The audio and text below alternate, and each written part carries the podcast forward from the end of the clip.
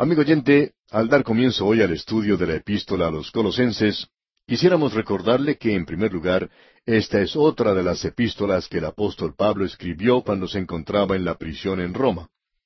Usted recordará que dijimos que el apóstol Pablo había escrito la carta a los Efesios en una prisión en Roma, y en ese mismo lugar él escribió la carta a los Filipenses, así como también la carta a los Colosenses. Y todavía nos falta considerar otra epístola bastante corta y una que es muy personal, y es la carta a Filemón. Aparentemente estas cuatro cartas fueron llevadas de Roma por medio de cuatro mensajeros. Eso tuvo lugar alrededor del año 62 después de Cristo. Cuatro hombres dejaron la ciudad de Roma sin ser observados y llevaban en sí estos valiosos documentos. Tíquico estaba llevando la epístola a los Efesios, a la ciudad de Éfeso, donde aparentemente él era el pastor o un líder en la iglesia. Epafrodito llevaba consigo la epístola a los filipenses, ya que él era el pastor de la iglesia en ese lugar. Y Epafras llevaba la epístola a los colosenses porque aparentemente él era un líder o pastor de esa iglesia. Y luego Onésimo llevaba la carta a Filemón, ya que éste era su dueño y él estaba regresando a él. Así es que tenemos que estas cuatro epístolas están unidas y en ellas encontramos la anatomía de la escritura. Tenemos, según nuestra opinión, en la carta a los Efesios, a la iglesia misma, lo que es el cuerpo de Cristo. En la carta a los Colosenses, que vamos a considerar de ahora en adelante, se le da énfasis a Cristo, quien es la cabeza de la iglesia. Y luego, en la epístola a Filemón, podemos observar a la iglesia andando aquí. Y allí tenemos entonces la experiencia cristiana. Entonces, en la epístola a Filemón podemos observar a la cristiandad en acción. Allí es donde podemos observar las cosas en el andar diario. Y uno puede observar allí que esto obraba en una sociedad pagana. Bueno, estos cuatro documentos han sido llamados la anatomía de la cristiandad. Y estamos de acuerdo con eso. La llamaríamos la anatomía de la iglesia. Estos cuatro libros pertenecen el uno con el otro. No creemos que haya cuatro documentos más valiosos que estos. ¿Ha pensado usted alguna vez, amigo oyente, que si usted tuviera en sus manos hoy estos cuatro documentos, de la manera en que Pablo los escribió, tal cual salieron de su mano, usted probablemente podría obtener el precio que quisiera por ellos y usted tendría la riqueza de un rey? Bueno, nosotros consideramos el valor de esto no basado en el dinero contante y sonante, sino que el valor espiritual de estos libros no se puede calcular en términos humanos. A manera de introducción queremos decir varias cosas en cuanto al lugar al cual fue enviada esta carta, Colosas. Colosas se encuentra en la misma zona donde está la Odisea y donde también se puede ver a Hierápolis. Si usted tiene oportunidad de visitar ese lugar, puede ver las ruinas de la gran iglesia que estaba en la ciudad de Colosas. Uno no ve en realidad la iglesia, sino que puede observar las ruinas de la ciudad. No había edificios como tales en aquel tiempo, y sabemos que los creyentes se reunían en el hogar de Filemón.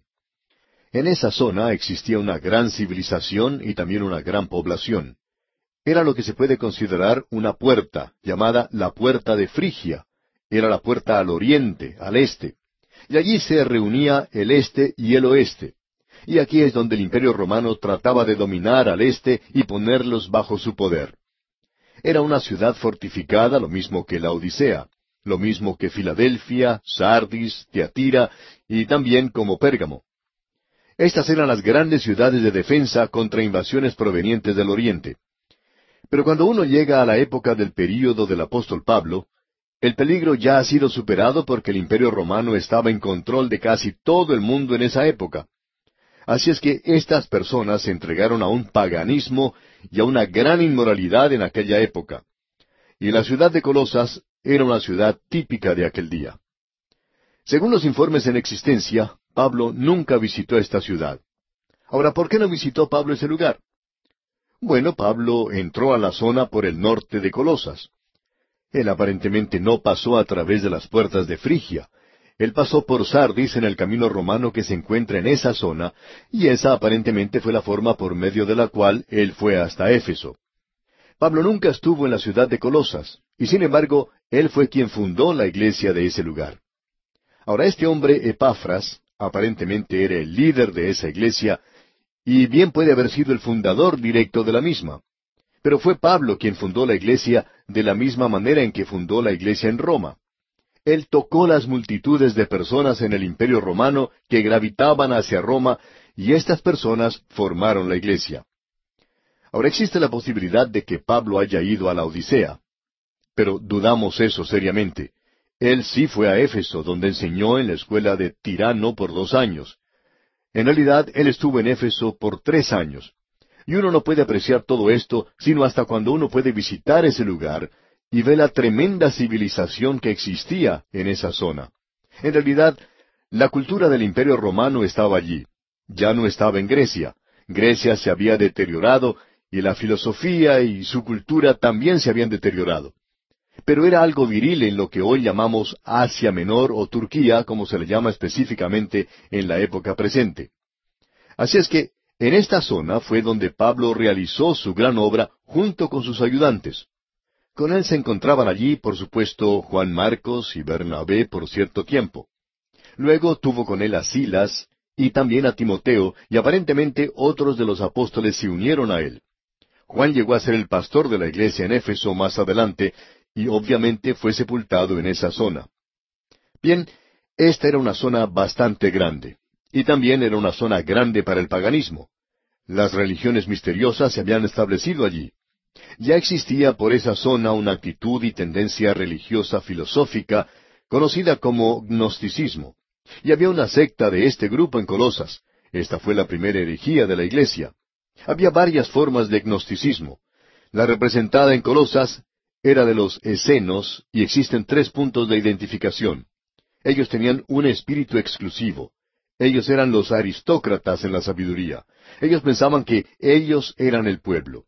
Ellos tenían el conocimiento en una botella y en sus manos tenían la tapa para la misma. Esa gente pensaba que tenía el monopolio de todo eso.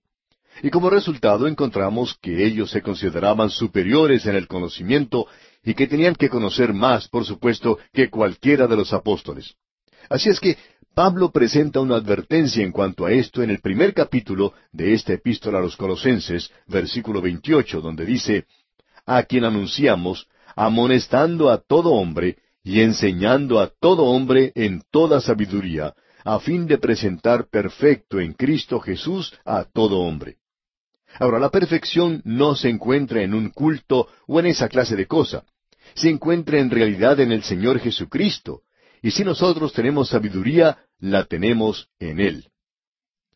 El segundo punto en cuanto a los gnósticos de esa zona, los escenos, es que ellos tenían dogmas especulativos en cuanto a la creación. Decían que Dios no creó en realidad el universo directamente, sino que Él creó a una criatura, quien a su vez creó otra criatura, y que esa criatura creó otra criatura, y que Cristo era una de las criaturas en esa larga serie de la creación. Y eso era lo que se conoció en la filosofía panteísta griega como demiurge. Quizá usted haya oído mencionar esto con anterioridad. Y luego existe otra señal que identifica a este grupo. Sus prácticas éticas eran el ascetismo. Ellos estaban influenciados por el estoicismo griego y también por un libertinaje sexual proveniente de los epicúreos griegos. Ellos eran también panteístas. Amigo oyente, siempre existe el peligro de que el cristianismo se congele en cierta forma. Tiene un ritual. Eso ha ocurrido en muchas zonas, en muchas iglesias. No es otra cosa sino simplemente un rito o una forma. Y esto es todo lo que uno hace. Luego, por otro lado, tenemos el otro exceso. Siempre existe el peligro de que se va a evaporar en una filosofía y todo lo que uno tiene entonces es nada más que una filosofía. Cierto hombre preguntó en una ocasión a un pastor, ¿qué teoría de inspiración mantiene usted? Y el pastor le respondió, no tenemos ninguna teoría de inspiración. Mantenemos simplemente que la palabra de Dios dice que es la revelación de Dios, y eso es lo que creemos. Y eso no es ninguna teoría. Ahora hay ciertas teorías de inspiración, y este es otro peligro existe el peligro de congelarse en cierta forma o estilo y también el de que se evapore. Por un lado, tenemos a las iglesias ritualistas. Y por otro lado, se encuentra el liberalismo, y eso ha llegado a ser nada más que una filosofía con esta gente. Usted recuerda que el Señor Jesucristo dijo, Yo soy el agua de vida. Bueno, Él no dijo, Yo soy el hielo de la vida. Ahora, el agua helada es muy buena, y hay muchas personas que gustan de un rito hermoso. Y si usted tiene algo que vaya con ese rito, está bien. Pero ese algo tiene que ser Cristo. Pero el rito es nada más que hielo, y debemos recordar que Él es el agua de vida. Y cuando uno calienta el agua, lo que obtiene es vapor. Y Él tampoco dijo, yo soy el vapor de la vida. Él es el agua de vida, y es el agua a la temperatura de la vida. No se congela, ni hierve tampoco, sino que es Cristo en usted la esperanza de gloria. Y ese es el andar en la calle donde usted vive y esperamos que no esté congelado ni que esté hirviendo. Esto es el traer a Cristo al mismo lugar donde vivimos. Allí es donde lo necesitamos hoy, y allí es donde lo queremos. Ahora siempre existe el peligro de tratar de agregar algo a Cristo o el tratar de quitar algo de Él. Y la herejía más antigua es siempre la herejía más moderna, digamos de paso. El cristianismo no es un problema matemático de sumar y restar.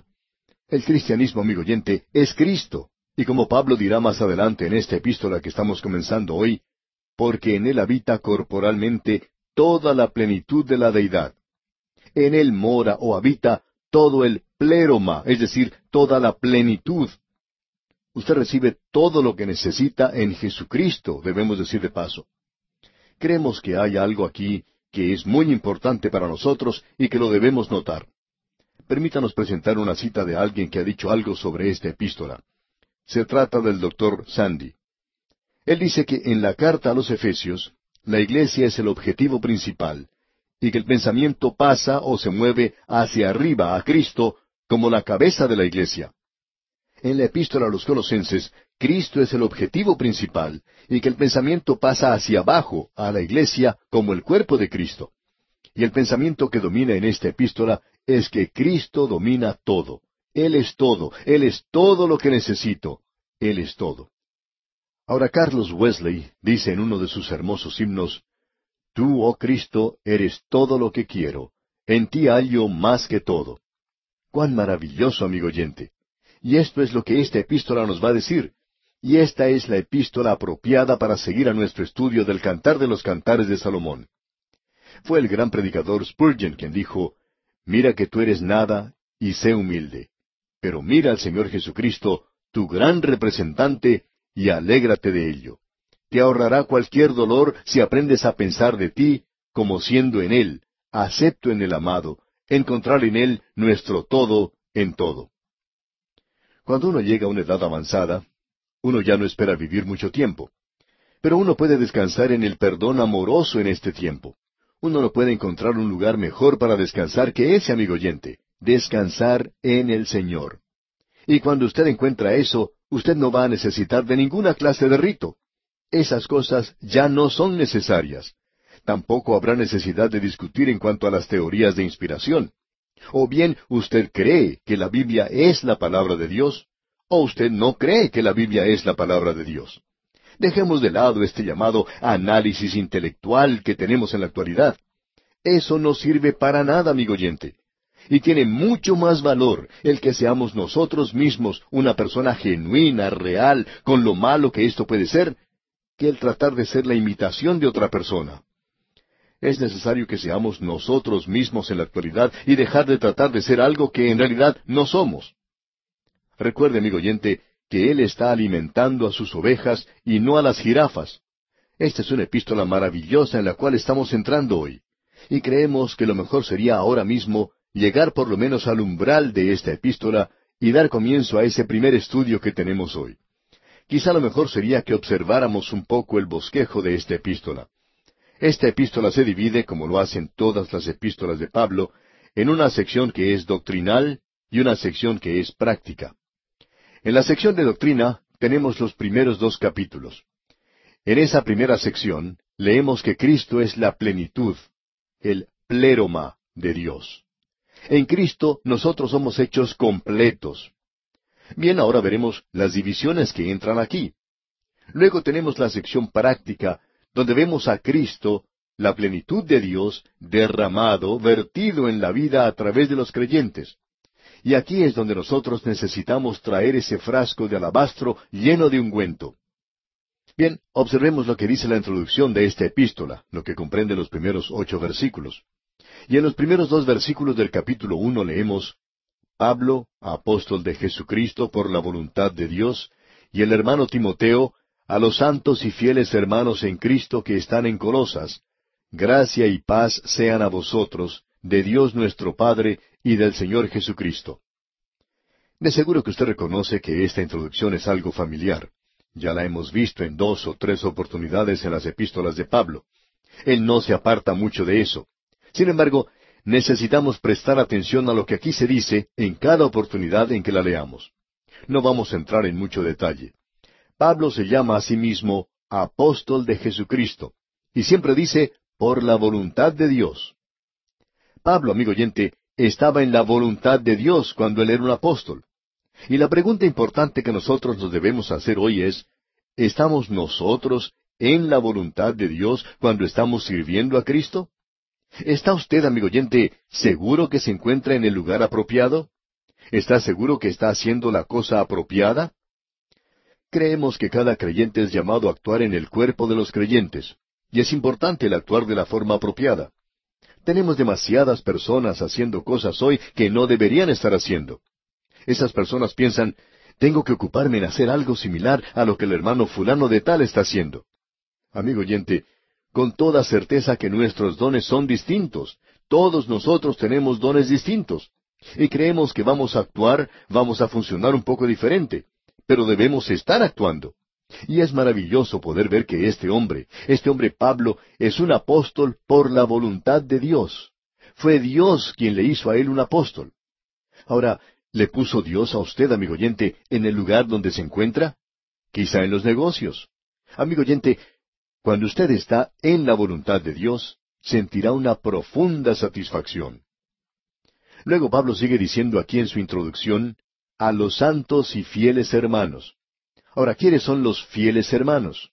Bueno, son los creyentes. Los santos y los fieles hermanos son lo mismo. Pablo no está hablando aquí de dos grupos diferentes de personas. Nosotros no somos santos por lo que hacemos, sino debido a nuestra posición, esa palabra quiere decir separados para Dios. A aquellos, pues, que han sido separados para Dios y que son creyentes, y estos son los mismos, a esos es a quien se está refiriendo Pablo. Ellos están en Cristo, esa es su posición, pero están ubicados en Colosas. Y lo importante, amigo oyente, no es dónde usted está, sino en quién está usted. Eso es lo que verdaderamente importa. Bien, amigo oyente, vamos a detenernos aquí por hoy. Dios mediante continuaremos con nuestro estudio de este capítulo uno de la epístola a los colosenses en nuestro próximo programa y como lo hacemos con frecuencia, le sugerimos que usted lea el resto de este capítulo uno para que se familiarice con lo que Pablo expone en esta porción y esté así mejor preparado para nuestro próximo estudio. Comenzamos hoy nuestro estudio, amigo oyente, en el capítulo uno de esta epístola del apóstol San Pablo a los Colosenses, y lo haremos considerando nuevamente el versículo dos, ya que no finalizamos el estudio de este versículo en nuestro programa anterior. Nos encontramos en la introducción de la epístola a los Colosenses. Encontramos a Pablo aquí escribiendo esta introducción que podríamos llamar estereotipada. Usted la puede encontrar en otras epístolas. Él dirige esta carta a los santos, y como dijimos anteriormente, estos santos son aquellos que han sido separados para Dios. Él no está haciendo ninguna diferencia aquí entre los santos y los fieles, ya que fieles quiere decir que ellos son hermanos creyentes. Y hermanos creyentes son lo mismo que fieles hermanos. Ellos están en Cristo. Y ya hemos considerado eso en varias oportunidades anteriores, así es que lo dejamos de lado por ahora. Pero el énfasis aquí se da a la persona de Cristo. Y luego dice que están en Colosas. O sea, esa es la ubicación y es bueno, es importante que tengamos una dirección aquí en la tierra. Pero también debemos tener una dirección allá en el cielo, en Cristo. Pablo en su introducción habla en un estilo muy formal. Dice, gracia y paz sean a vosotros de Dios nuestro Padre y del Señor Jesucristo. Usted debe conocer la gracia de Dios para poder experimentar la paz de Dios. Él dice que es de Dios nuestro Padre y del Señor Jesucristo. En realidad, en los mejores manuscritos no aparece esa expresión de y del Señor Jesucristo. Y eso, amigo oyente, es muy importante de notar porque la herejía que Pablo está contraatacando era el gnosticismo, la primera herejía en la iglesia, y estos eran de la rama de los esenios, y ellos relegaban a Dios a un lugar muy apartado del hombre, y uno tenía que pasar a través de emanaciones para poder acercarse a Dios.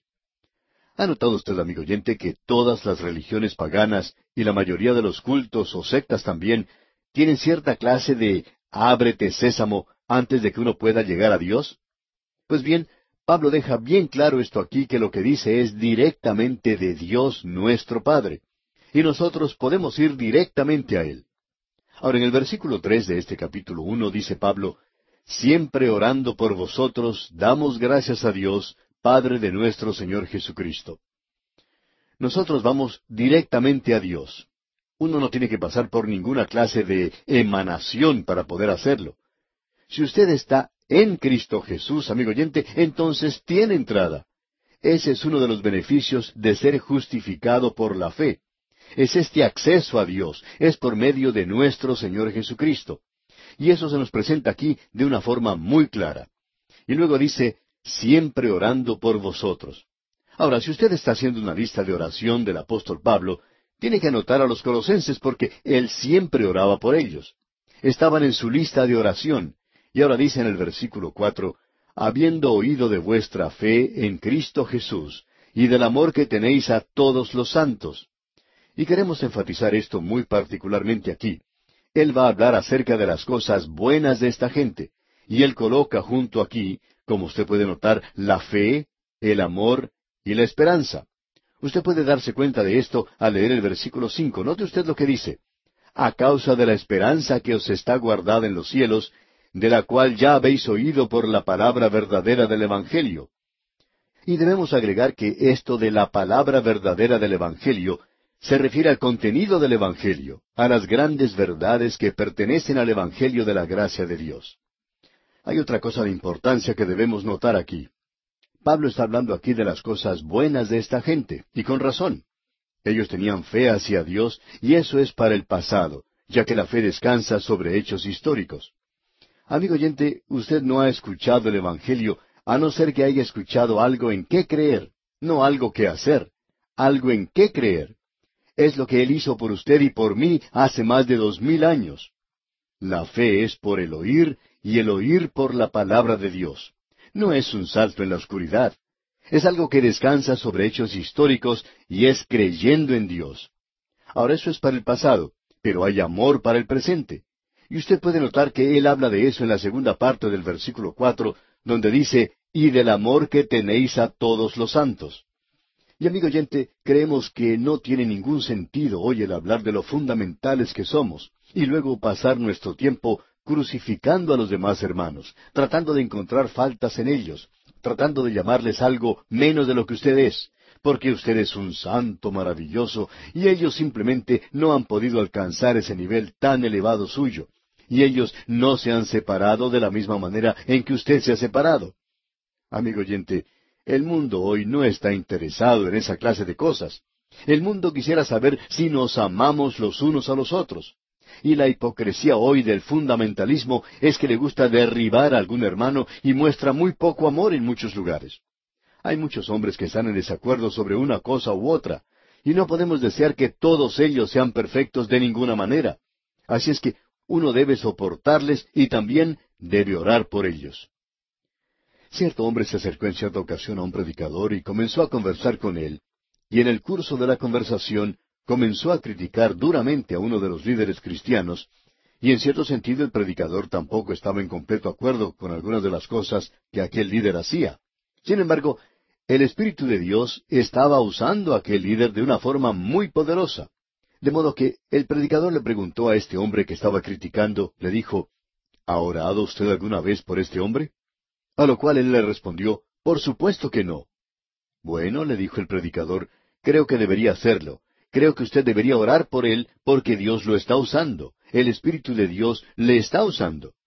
Y amigo oyente, estos colosenses tenían algunas cosas buenas y tenían fe hacia Dios, tenían una fe sólida, eran fundamentalistas y ellos también tenían amor por los hermanos y eso es algo importante.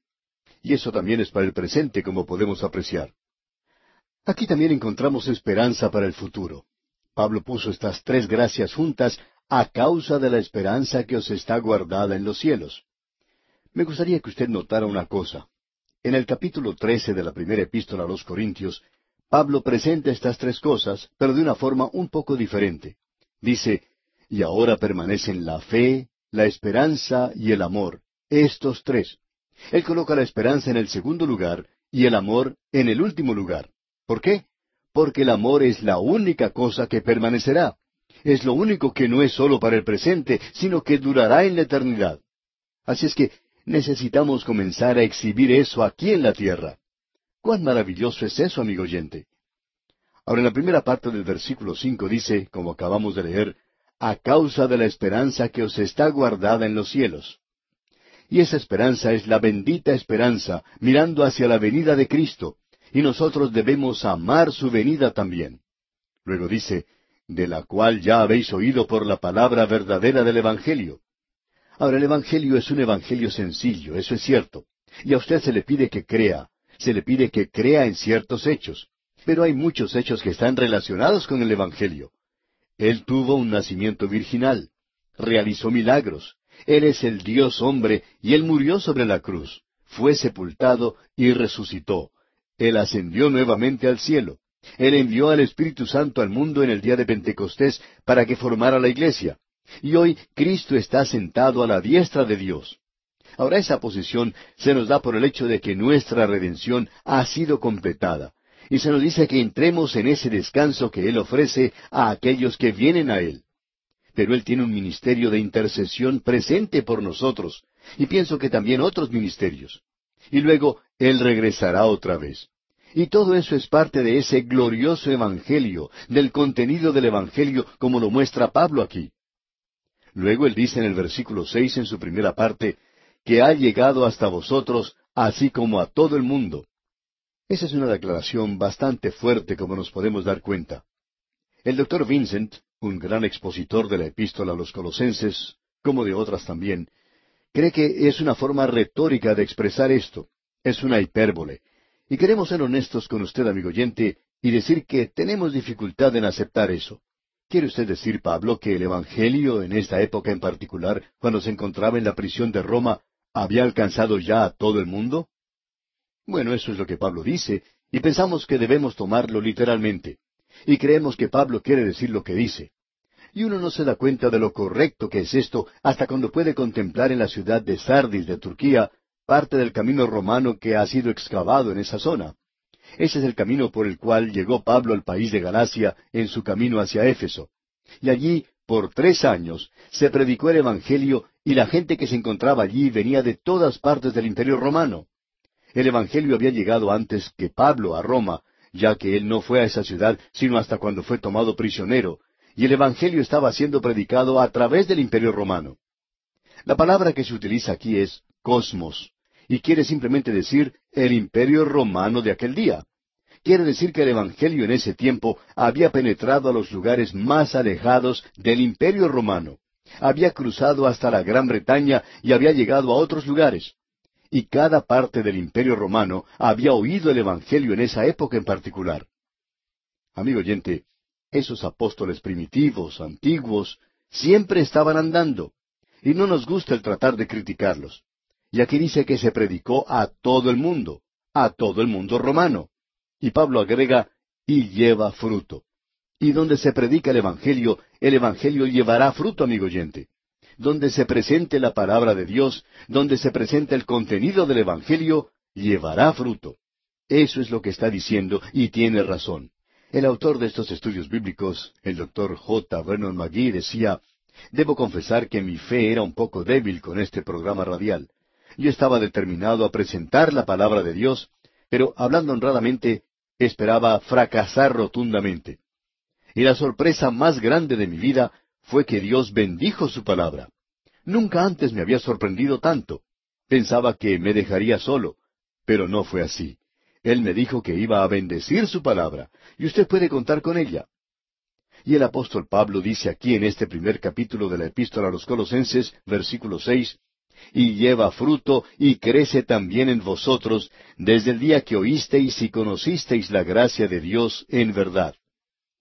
Nos sorprende mucho el ver la cantidad de cartas que recibimos y gente que nos dice que ha llegado a conocer a Cristo a través de este débil ministerio radial nuestro.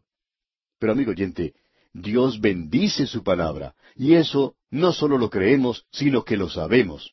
Y no estamos dispuestos a discutir o argumentar sobre esto con ninguna persona. Alguien quizá puede venir y decirnos, yo no creo que la Biblia sea la palabra de Dios. Y nosotros decimos, ¿no lo cree? Y nos dicen, bueno, ¿no quiere discutir sobre este asunto? Y vamos a responder que no. Y se preguntan por qué, vamos a decir, porque sabemos que es la palabra de Dios. No lo creemos, sino que lo sabemos. Ahora supongamos que alguien se me acerque y me diga, bueno, yo quiero discutir con usted en cuanto a si usted ama a su esposa o no lo ama. Yo puedo presentarle varios argumentos filosóficos que le demostrarán que usted no ama a su esposa. Y sabe, amigo oyente, que esa persona quizá podría argumentar mucho mejor que nosotros y quizá hasta derrotarnos intelectualmente. Y si esa persona hace eso y nos demuestra por medio de la lógica y de toda clase de argumentos que yo no amo a mi esposa, ¿sabe lo que yo diría? Yo diría, bueno, yo no sé en cuanto a esos argumentos suyos, pero quiero que sepa una cosa. Yo amo a mi señora, yo amo a mi esposa, yo sé eso, estoy convencido de eso. Yo no necesito esos argumentos convincentes, sofisticados, eh, astutos, esotéricos del día de hoy. Hay algunas cosas que nosotros conocemos hoy y no deberíamos permitir que aquello que no conocemos perturbe aquello que sí conocemos. Y eso es algo importante de ver de nuestra parte. Por eso es que dice aquí, y lleva fruto, y crece también en vosotros desde el día que oísteis y conocisteis la gracia de Dios en verdad. Esto es algo maravilloso, ¿no le parece? Ahora en el versículo siete dice el apóstol Pablo, como lo habéis aprendido de Epafras, nuestro consiervo amado, que es un fiel ministro de Cristo para vosotros. Epafras aparentemente era el líder o el pastor de la iglesia en Colosas. El nombre de este hombre suena como medicina, pero así era como se llamaba. Y Pablo dice aquí que él es nuestro consiervo amado. ¿Ha notado usted cuán agradablemente Pablo podía hablar acerca de los otros siervos de Dios? Pablo tenía algo bueno que decir acerca de aquellos que estaban predicando la palabra de Dios. Pero si él llegaba a encontrar algún bribón, haría lo mismo que el Señor Jesucristo. Él le diría sin reparos lo que él pensaba de ellos. El Señor Jesucristo, ah, él tenía tanta misericordia de los pecadores. Por ejemplo, esa mujer que fue tomada en adulterio. Ella debería haber sido apedreada hasta la muerte. Pero podemos notar lo benigno que fue nuestro Señor. Y luego tenemos a ese fariseo orgulloso que se presentó ante el Señor Jesucristo y luego intentó cumplimentarlo diciendo, Sabemos que tú eres un maestro venido de Dios. Y nosotros los fariseos, cuando sabemos algo, bueno, es lo último. Pero el Señor que podía ser tan amable y benigno, enseguida lo puso en su lugar. Y cuando él terminó de hablar con este hombre, lo hizo como si este hombre fuera una persona común. Allí estaba Nicodemo, tratando de ser alguien, y él no era nada en el mundo, sino simplemente un robot religioso. Eso es todo alguien que cumplía con ciertos ritos. Pero el Señor le llevó al lugar donde él tuvo que preguntar, ¿cómo pueden ser estas cosas? Y luego el Señor Jesucristo le permite ver la cruz. Cuán benigno era él al tratar con personas como estas. Y así es Pablo también. Notemos lo que dice ahora en el versículo ocho de este capítulo uno de su epístola a los Colosenses. Quien también nos ha declarado vuestro amor en el Espíritu usted va a encontrar que no se da mucho énfasis en esta epístola al Espíritu Santo. Lo que él está aclarando a ellos es que ellos no van a ser capaces de mostrar este amor a no ser que lo hagan por medio del Espíritu Santo. Él dice en otra parte, el fruto del Espíritu es amor. Y eso es muy importante de notar de nuestra parte. Y aquí Pablo no va a tratar de ese aspecto. Él va a hablar de la persona de Cristo. Y cuando Él lo hace, entonces el Espíritu Santo tomará las cosas de Cristo y nos las mostrará. Eso es lo importante de ver aquí. Y ahora estamos entrando en eso, digamos de paso. Ya hemos dejado la introducción y entramos a la oración del apóstol Pablo. Aquí tenemos una de las oraciones más hermosas de la Escritura. Y creemos que esta es una de las oraciones que toca todos los puntos importantes y usted podrá notar las cosas por las cuales ora Pablo. Lo interesante es que hoy encontramos a personas orando por estas cosas. Y Pablo deja muy en claro que nosotros ya tenemos esas cosas. El doctor Ironside comenta sobre ciertas oraciones que dicen lo siguiente. Te rogamos, Padre, que perdones nuestros pecados y nos laves en la sangre de Jesucristo, que nos recibas en tu reino. Danos tu Santo Espíritu y sálvanos por amor a Cristo. Amén.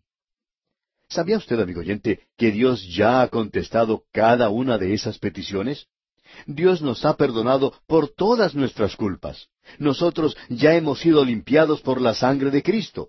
Él ya nos ha llevado de este reino de tinieblas al reino del sol de su amor. Y Él nos ha sellado con el Espíritu Santo. Y si cualquiera no tiene al Espíritu de Cristo, Él no le pertenece, dice la Escritura. Él nos ha salvado eternamente desde el mismo momento en que creemos al Evangelio. Lo que tendríamos que hacer nosotros es darle las gracias por lo que ha hecho, en lugar de pedirle que lo haga. En lugar de decir, te pedimos que hagas esto, deberíamos decir, te damos gracias porque ya has hecho eso. Escuchemos ahora la oración de Pablo. Él dice aquí en el versículo nueve, por lo cual también nosotros, desde el día que lo oímos, no cesamos de orar por vosotros y de pedir que seáis llenos del conocimiento de su voluntad en toda sabiduría e inteligencia espiritual. Esto es magnífico, esto es lo primero. Él oraba para que ellos fuesen llenos del conocimiento y eso es epignosis. Amigo oyente, estas personas eran herejes, ellos eran los gnósticos, pretendían tener un conocimiento superior. Y Pablo dice aquí, no cesamos de orar por vosotros y de pedir que seáis llenos del conocimiento de su voluntad, que tengáis un superconocimiento. Los gnósticos se jactaban que ellos lo tenían. Y Pablo aquí limita este conocimiento a la voluntad de Dios. Y tiene que ser en sabiduría e inteligencia espiritual y conocimiento. Y la palabra sabiduría se presentará como cuarenta veces en esta carta. Y vamos a destacar esto cuando se presente otra vez. Notemos ahora lo que dice el versículo diez. En su primera parte se menciona otra cosa. Leamos. Para que andéis como es digno del Señor, agradándole en todo agradando a Dios. Y esto quiere decir que nosotros no nos vamos a estar inclinando ante los hombres o tratando de complacerlos. Y luego en la segunda parte del versículo diez tenemos la tercera cosa, llevando fruto en toda buena obra. Es decir, que el creyente es una rama que lleva fruto. Nosotros debemos producir fruto. Y al final de este mismo versículo diez leemos, y creciendo en el conocimiento de Dios. El creyente no debe ser una persona estática, sino que tiene que ser viva y crecer en la palabra de Dios. ¿Y cuán importante es esto, amigo oyente? Sigamos adelante. En el versículo once tenemos la quinta cosa por la cual ora Pablo. Allí dice, fortalecidos con todo poder, conforme a la potencia de su gloria, para toda paciencia y longanimidad. Y la fuerza y el poder solo viene de Dios, y eso es producido por el Espíritu Santo en paciencia y longanimidad y gozo. Fortalecidos con todo poder, dice. Y notamos que dice también para toda paciencia. Y luego dice en ese mismo versículo, y longanimidad. ¡Cuán maravilloso es esto, amigo oyente! Llegamos ahora a las cosas por las cuales Él da gracias. Y todas nuestras oraciones deberían estar llenas de acción de gracias. Notemos lo que dice el versículo doce con gozo, dando gracias al Padre que nos hizo aptos para participar de la herencia de los santos en luz. Dios, en su gracia, nos ha dado una herencia con los santos en luz. Y nosotros deberíamos asirnos de eso, agarrarnos de eso, creer en Dios. La segunda cosa es mencionada en el versículo trece, donde dice, el cual nos ha librado de la potestad de las tinieblas y trasladado al reino de su amado Hijo nosotros hemos sido librados del reino de Satanás. Estábamos muertos en delitos y pecados, andábamos según el mundo, y ahora hemos sido trasladados al reino de su amado Hijo. De paso, digamos que este es el aspecto presente del reino de Dios aquí en la tierra. El único lugar donde podemos tener el reino de Dios es sobre la tierra. Usted no lo puede edificar. La única forma en que se puede tener es abriendo su corazón y recibiendo a Cristo Jesús como su Salvador. Y entonces usted mismo es trasladado a ese reino. Esto es algo maravilloso, debemos afirmar. Y en el versículo catorce se nos dice, en quien tenemos redención por su sangre, el perdón de pecados. Esto es algo realmente maravilloso. Nosotros hemos sido trasladados y ahora tenemos perdón. Y esto siempre está relacionado, como ya lo hemos dicho, con la sangre de Cristo. Dios no perdona el pecado de una forma arbitraria o sentimental. Y la redención aquí quiere decir que Él ya pagó el precio y nos ha librado de nuestra esclavitud. Tenemos aquí estas cinco cosas maravillosas y aún así hay muchas personas que todavía hoy están orando para obtener estas cosas. Amigo oyente, estas cosas pueden ser suyas. ¿Por qué no le da gracias al Señor por ellas? Esa es la debida actitud que tiene que tener el creyente hoy. En nuestro próximo programa, Dios mediante, vamos a observar la persona de Jesucristo. En el día de hoy, amigo oyente, regresamos al primer capítulo de la carta del apóstol San Pablo a los Colosenses y vamos a comenzar en nuestro estudio con el versículo quince. Entramos así a una porción que es muy elevada, una sección donde vemos la exaltación de Cristo. Por tanto, es una sección muy destacada de esta epístola. Aquí el tema principal es la persona de Cristo. No podemos decir demasiado acerca de esto y nunca seremos capaces de hacerlo, por lo menos en esta vida, al tratar de comprenderle a Él en toda su maravilla y en toda su gloria. Y el apóstol Pablo dice aquí en el versículo quince, Él es la imagen del Dios invisible, el primogénito de toda creación. El primogénito de toda creación. Este es un versículo que muy bien sabemos es la respuesta para aquellos que hoy niegan la deidad del Señor Jesucristo, porque el comprender este versículo es el darnos cuenta de lo maravilloso que Él es en realidad. Pablo está tratando de dar respuesta aquí a una de las herejías más antiguas de la Iglesia, la cual era el gnosticismo. Ahora una de las herejías que se presentó entonces era el arrianismo. El hereje y escritor griego Ario de Alejandría dijo que el Señor Jesucristo era nada más que una criatura. Y el concilio de Nicea le respondió en el año 325 después de Cristo cuando hizo la siguiente declaración. El Hijo es tan hombre como el mismo hombre, y tan Dios como el mismo Dios.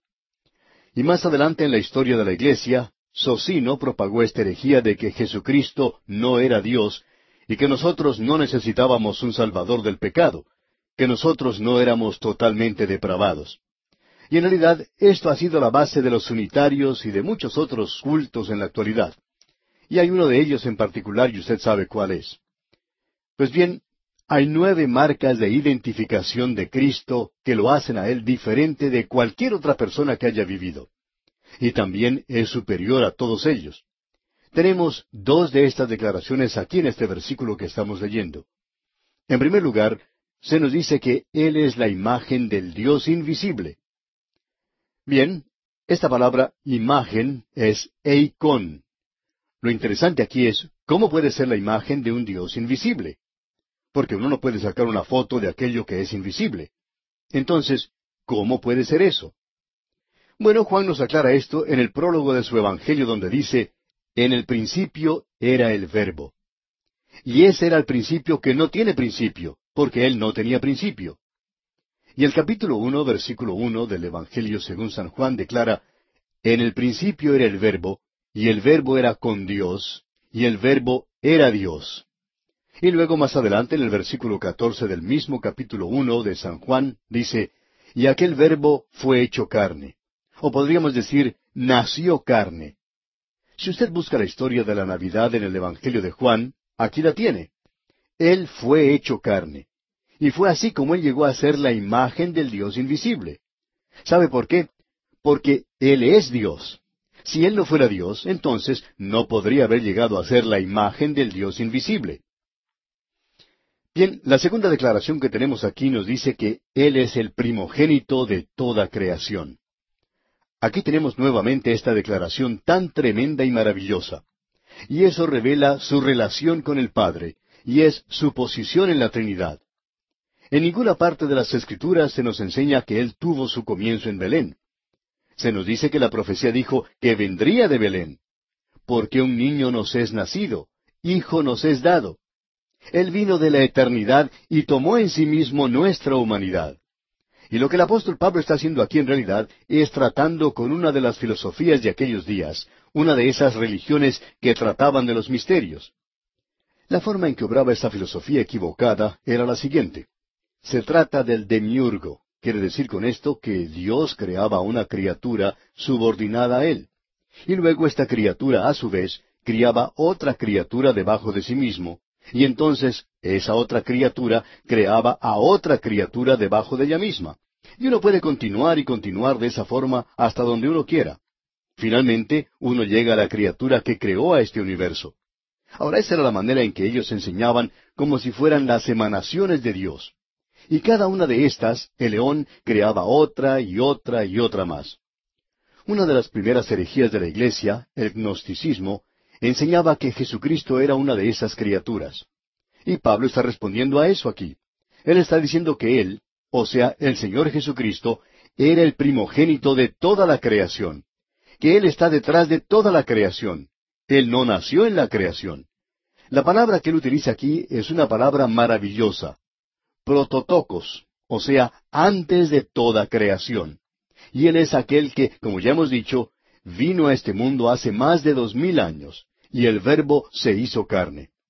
Veamos lo que dice allá el primer capítulo del Evangelio según San Juan, versículos uno al tres. Escuche usted. En el principio era el Verbo, y el Verbo era con Dios, y el Verbo era Dios. Este era en el principio con Dios. Todas las cosas por Él fueron hechas, y sin Él nada de lo que ha sido hecho fue hecho. Nos damos cuenta entonces que Él es el primogénito de toda la creación. Usted puede ver que Dios es llamado el Padre Eterno, el Hijo es llamado el Hijo Eterno. Ahora, si tenemos un Dios eterno, el Padre, un Hijo eterno, nunca existió un tiempo cuando Él fue concebido. Y eso es algo que se nos presenta muy claramente aquí. En varias partes se le llama al Señor Jesucristo el primogénito de toda la creación. A Él se le llama el primogénito entre los muertos. A Él se le llama el unigénito Hijo. El versículo 18 de este capítulo 1 de la epístola a los Colosenses que estamos estudiando menciona al Señor Jesucristo como el primogénito entre los muertos. Y eso es por supuesto lo que quería decir el escritor del libro de Salmos cuando dijo allá en el Salmo 2, versículo 7, Yo publicaré el decreto, Jehová me ha dicho, mi hijo eres tú, yo te engendré hoy. Bueno, si usted lee el capítulo 13 del libro de los Hechos de los Apóstoles, encuentra allí ese gran sermón predicado por Pablo en Antioquía de Pisidia, en el país de los Gálatas. Y él dice allí que eso quiere decir que él fue engendrado de entre los muertos. Así es que nosotros no estamos hablando aquí del nacimiento en Belén. Amigo oyente, nunca use el versículo quince del primer capítulo de Colosenses para la época de Navidad. Este no es un versículo para Navidad. Esto no nos habla del hecho de que Él nació en Belén. Él es la imagen del Dios invisible. Él es el primogénito de toda creación. Y eso quiere decir que Él tiene la prioridad principal en la posición, y eso no tiene nada que ver con su origen. Y creemos que eso se nos clarifica mucho cuando leemos el Salmo 89, versículo 27, donde dice, Yo también le pondré por primogénito el más excelso de los reyes de la tierra. Por tanto, lo que tenemos aquí en este versículo es que Cristo, como el Hijo Eterno, ocupa la posición primordial de toda creación. Es decir, Él es el Creador, y no es este demiurgo, esta serie de criaturas siendo creadas una después de la otra. Él mismo creó todas las cosas. Y eso es lo que Pablo está clarificando en esta declaración aquí. Y cuán maravilloso es esto, amigo oyente, y cuán importante es. Ahora permítanme presentar uno o dos versículos más en relación con esto. En la epístola a los Hebreos, capítulo uno, versículo tres, leemos, El cual, siendo el resplandor de su gloria, y la imagen misma de su sustancia, y quien sustenta todas las cosas con la palabra de su poder, habiendo efectuado la purificación de nuestros pecados por medio de sí mismo, se sentó a la diestra de la majestad en las alturas. Esto no parece indicar que Él es una criatura, ¿verdad? Pero Él es la segunda persona de la deidad. Luego, en la misma carta a los Hebreos, capítulo uno, versículo siete, leemos, Ciertamente de los ángeles dice, el que hace a sus ángeles espíritus y a sus ministros llama de fuego.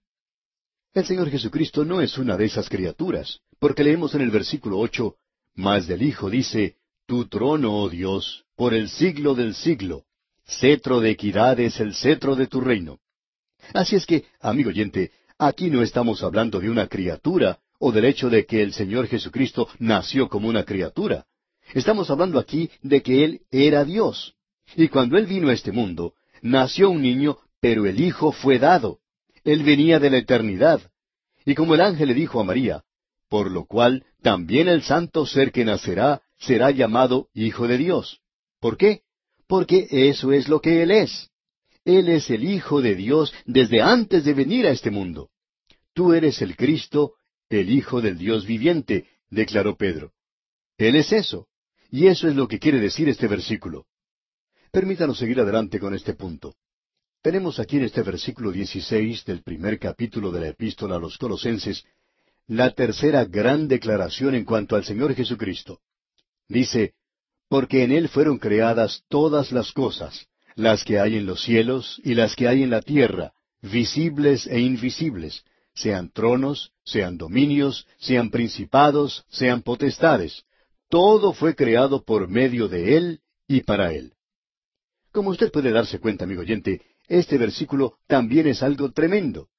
Aquí se nos dice que todas las cosas fueron creadas por Él. Bueno, si eso es cierto, entonces este versículo que anteriormente nos decía que Él era el primogénito de toda creación, no quiere decir que Él fue creado.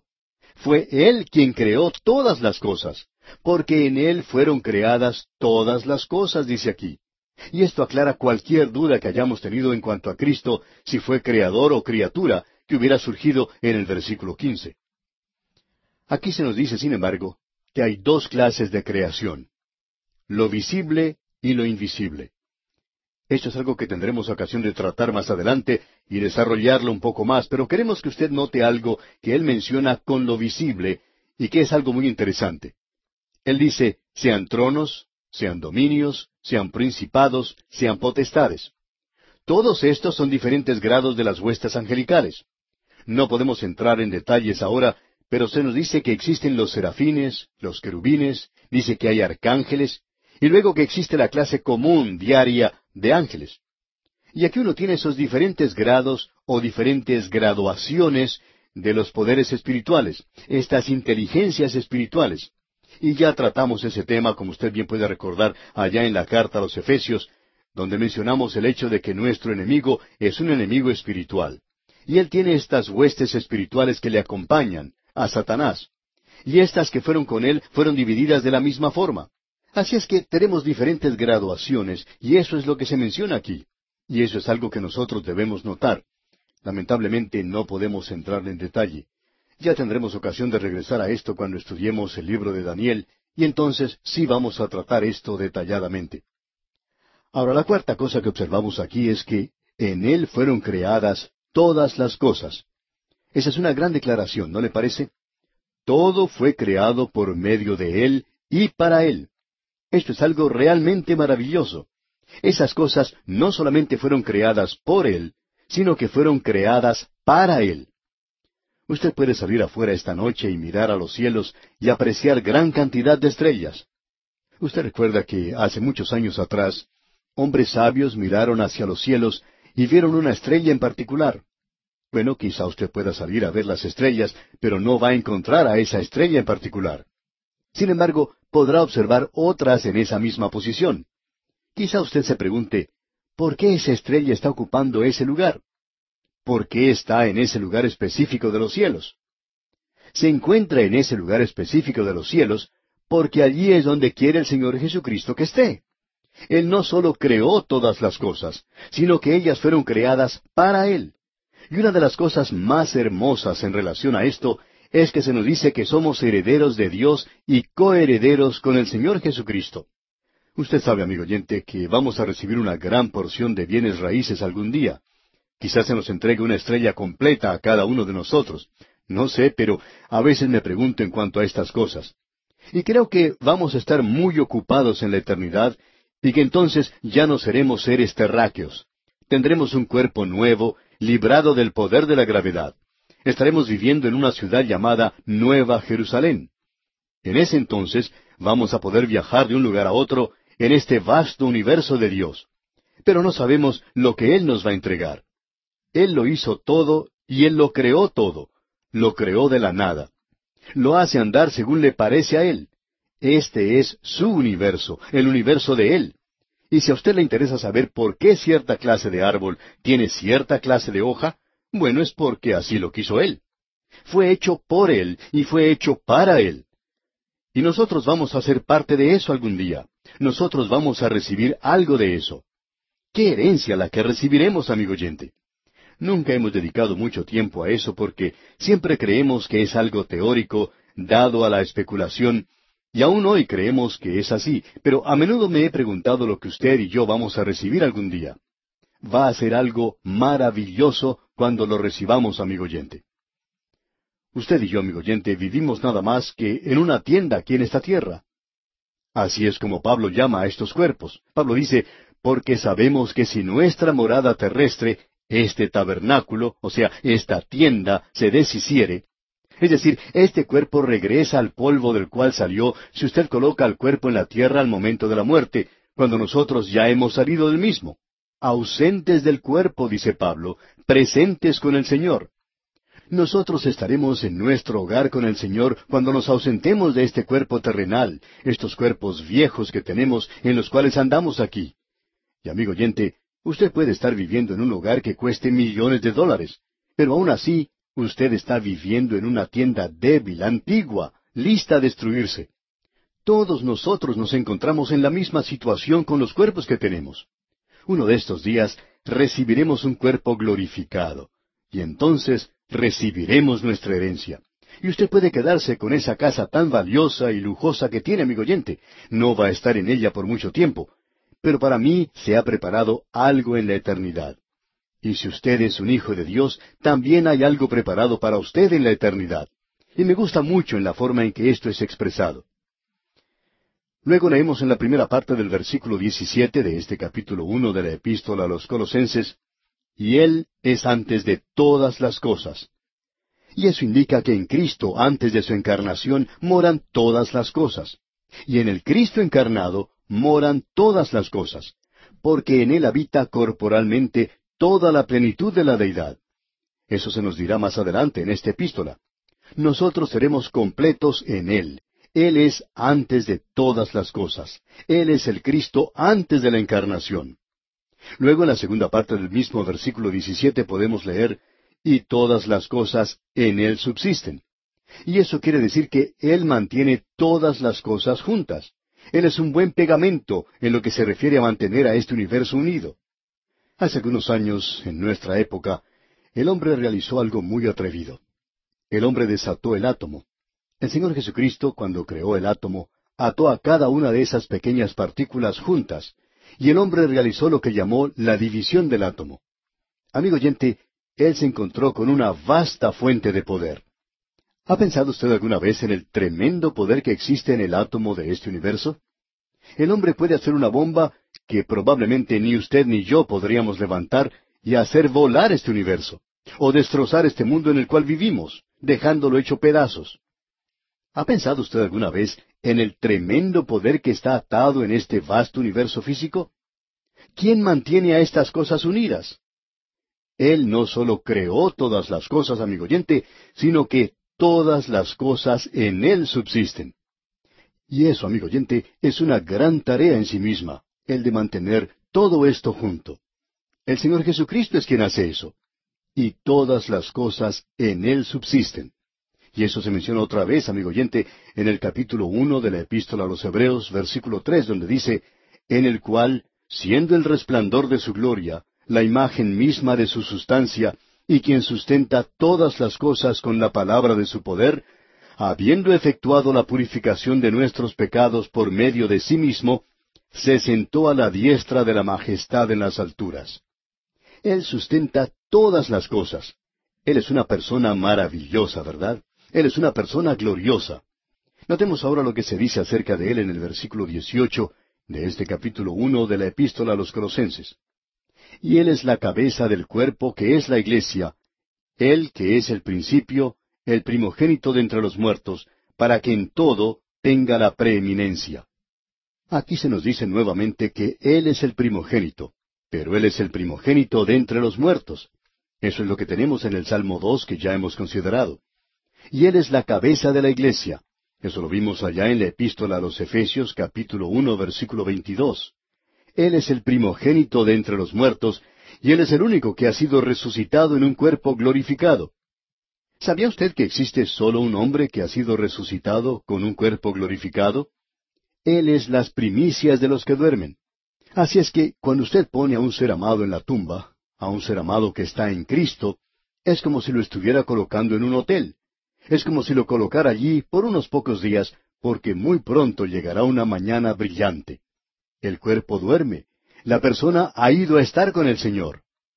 ¡Qué cuadro el que tenemos, amigo oyente! Y luego, cuando Él regrese a tomar a su iglesia y sacarla de este mundo, entonces, amigo oyente, ese cuerpo resucitará. Ha sido sembrado en corrupción, resucitado en incorrupción, y nosotros recibimos un cuerpo nuevo. Así que Él es la cabeza del cuerpo que es la iglesia. Él es el principio, el primogénito entre los muertos, para que en todo tenga la preeminencia. Y vamos a observar esto, Dios mediante, en nuestro próximo programa. Hoy, amigo oyente, nos encontramos en una sección del primer capítulo de esta epístola a los colosenses, en la cual estamos tratando con la persona del Señor Jesucristo. Y al comienzo, en el versículo quince, vimos que hay nueve cosas que identifican al Señor Jesucristo y que éstas le hacen a Él diferente, superior y único. No vamos a volver a mencionar estas cosas porque ya estamos al final de la lista. Y hoy vamos a comenzar nuestro estudio en la primera parte del versículo 18, donde finalizamos con esta lista y dice, y Él es la cabeza del cuerpo, que es la iglesia. Y esa es la clave, creemos, para la epístola a los colosenses. Y permítanos decirle por qué. En la epístola a los Efesios, que es una epístola compañera a esta epístola a los colosenses, tenemos que el énfasis se pone en el hecho de que la iglesia es el cuerpo de Cristo aquí en este mundo y el énfasis se le da al cuerpo. Pues bien, aquí en la epístola a los colosenses, el énfasis se le da a la cabeza del cuerpo, y esa cabeza es la persona de Jesucristo. Él es la cabeza de este cuerpo, y eso, según creemos, es una declaración importante que nosotros debemos notar. Si usted regresa a la epístola a los Efesios, puede encontrar allá en el capítulo uno, versículo veintidós, lo siguiente. Y sometió todas las cosas bajo sus pies, y lo dio por cabeza sobre todas las cosas a la iglesia. Así que nos damos cuenta que estas dos epístolas van juntas. Y en la epístola a los filipenses, que va junto con estas otras, en lo que llamamos las epístolas del cautiverio, vemos a la iglesia con pies que camina a través de este mundo. Y la experiencia de la iglesia, la experiencia del creyente, es decir, lo que el creyente debe experimentar. Ahora bien, al avanzar en este versículo 18, vemos que Cristo es también el primogénito de entre los muertos. Leemos, Él que es el principio, el primogénito de entre los muertos. Es decir, que Él es el único que ha regresado con un cuerpo glorificado de la tumba. Él es el primogénito de los que duermen y en base a su resurrección, nuestros seres amados que han muerto en Cristo, y nosotros también, si el Señor no viene durante nuestra vida, entonces nosotros también seremos resucitados algún día como Él es. El pensamiento que el apóstol Juan nos da en su primera epístola, capítulo tres, versículo dos, es el siguiente. Aún no se ha manifestado lo que hemos de ser, pero sabemos que cuando Él se manifieste, seremos semejantes a Él. Y luego tenemos esta declaración aquí, que es la octava declaración que encontramos al final del versículo 18, y que nos dice, para que en todo tenga la preeminencia. Y esta es una declaración realmente maravillosa. En realidad, uno no puede pensar en algo más maravilloso que esto. Ahora leamos completo el versículo 18, que dice, Y Él es la cabeza del cuerpo, que es la iglesia, Él que es el principio, el primogénito de entre los muertos, para que en todo tenga la preeminencia. En realidad, uno no puede pensar en algo más maravilloso que esto. Y Él es la cabeza del cuerpo que es la iglesia, Él que es el principio, el primogénito de los muertos, para que en todo tenga la preeminencia. La voluntad de Cristo debe prevalecer a través de toda la creación de Dios. Esa era la intención de Dios. Aun a pesar de la rebeldía del hombre aquí en la tierra, Dios dice, pero yo he puesto mi rey sobre Sión, mi santo monte. Dios está avanzando en el día de hoy sin dudar, sin desviarse, sin comprometerse hacia un objetivo. Y es el poner a Jesús sobre el trono de este pequeño mundo en el cual usted y yo vivimos y que está en rebelión contra Dios. Ese es el objetivo de Dios en cuanto a esto en particular. Ahora en el versículo 19 leemos, Por cuanto agradó al Padre que en él habitase toda plenitud. Y aquí tenemos una de las palabras importantes de esta epístola. En la epístola a los filipenses encontramos que la palabra importante era kenosis, en el idioma griego que quiere decir vaciar, o sea que él se vació a sí mismo. Pero él no se vació a sí mismo, sino que puso a un lado su prerrogativa de la deidad y su gloria. Pero él era Dios cuando vino a este mundo, y en él habita toda plenitud. La palabra en griego es pleroma, que significa plenitud, totalidad, lo que quiere decir que en Él habita toda la plenitud de Dios. Así es que cuando Él estuvo en esta tierra, lo que uno tiene es que el pléroma, o sea, la plenitud, se sentía como en casa en Jesucristo. Cuando Él estaba aquí, Él era Dios ciento por ciento. No es que Él era noventa y nueve y medio por ciento Dios. Él era ciento por ciento Dios, amigo oyente. Y esa pequeña criatura que estaba descansando hace más de dos mil años en el seno de la Virgen María, y que parecía tan desamparado, él podía haber dicho una sola palabra que destruiría completamente este universo. Él es tan hombre como el mismo hombre, y Él es tan Dios como el mismo Dios. Eso es lo que Él es. Y de eso es que nosotros estamos hablando. Él es diferente aquí. Vimos en el versículo quince su relación con el Padre. Luego vimos su relación con la creación. Y luego su relación con la iglesia en los versículos 18 y 19. Y comenzando con el versículo 20 al 23, vemos su relación con la cruz. Y aquí tenemos el propósito de la obra de Cristo por los pecadores. Observemos esto porque aquí tenemos las cosas que Él ha hecho con nosotros. Leamos el versículo 20. Y por medio de Él, reconciliar consigo todas las cosas, así las que están en la tierra como las que están en los cielos, haciendo la paz mediante la sangre de su cruz. Este versículo, amigo oyente, es muy importante. Y quisiéramos que usted note esto porque aquí tenemos ciertas cosas las cuales queremos estudiar. Haciendo la paz mediante la sangre de su cruz, dice aquí. Eso quiere decir que Él está pagando la culpa de su pecado y el mío sobre la cruz, y que Él ha hecho la paz entre Dios y el pecador. Así es que Dios no se acerca al hombre acusándolo y diciéndole, mira amigo, yo estoy contra ti. Tú te has estado rebelando contra mí. Tú eres un pecador y voy a tener que castigarte. No, amigo oyente, Dios le está diciendo al pecador perdido en el día de hoy, a usted y a mí, nos dice, yo he cumplido con el castigo, ya he pagado ese castigo y te estoy diciendo que hoy tú puedes venir a mí y que cuando tú vienes a mí encontrarás paz. Ya se ha hecho la paz. Eso es lo que el apóstol Pablo quería decir allá en el capítulo cinco, versículo uno de su epístola a los romanos, cuando dice, Justificados pues por la fe, tenemos paz para con Dios por medio de nuestro Señor Jesucristo. Y usted tiene que haber notado que la paz que aquí se ha logrado fue a través de la sangre de su cruz. Esta es una declaración muy interesante. Y usted puede notar que el apóstol Pablo pone juntos el perdón de los pecados con la sangre de la cruz. Usted se puede dar cuenta, amigo oyente, que Dios hoy no es un vecino desagradable que nos está esperando a la vuelta de la esquina para saltar sobre nosotros y encontrar alguna falta en nosotros. Dios tiene su mano extendida y está diciéndole al pecador, ven y te daré redención y descanso. Por eso decimos que lo que Él dice aquí es algo muy importante. haciendo la paz mediante la sangre de su cruz. Como usted puede ver, cuando Dios perdona, amigo oyente, siempre lo hace porque el castigo ya ha sido pagado. Él nunca perdona sino hasta cuando se haya pagado el castigo. Ya ha sido pagado el castigo por su pecado, amigo oyente. Por tanto, Dios le puede perdonar. Y ahora podemos leer, y por medio de él, reconciliar consigo todas las cosas. Ahora observemos esa palabra reconciliación. La reconciliación es hacia el hombre. La redención es hacia Dios. Es decir, que lo que Dios está diciendo al pecador en el día de hoy es lo que dijo el apóstol Pablo en su segunda carta a los Corintios, capítulo cinco, versículos dieciocho al veinte. Y todo esto proviene de Dios, quien nos reconcilió consigo mismo por Cristo y nos dio el ministerio de la reconciliación, que Dios estaba en Cristo reconciliando consigo al mundo, no tomándoles en cuenta a los hombres sus pecados, y nos encargó a nosotros la palabra de la reconciliación.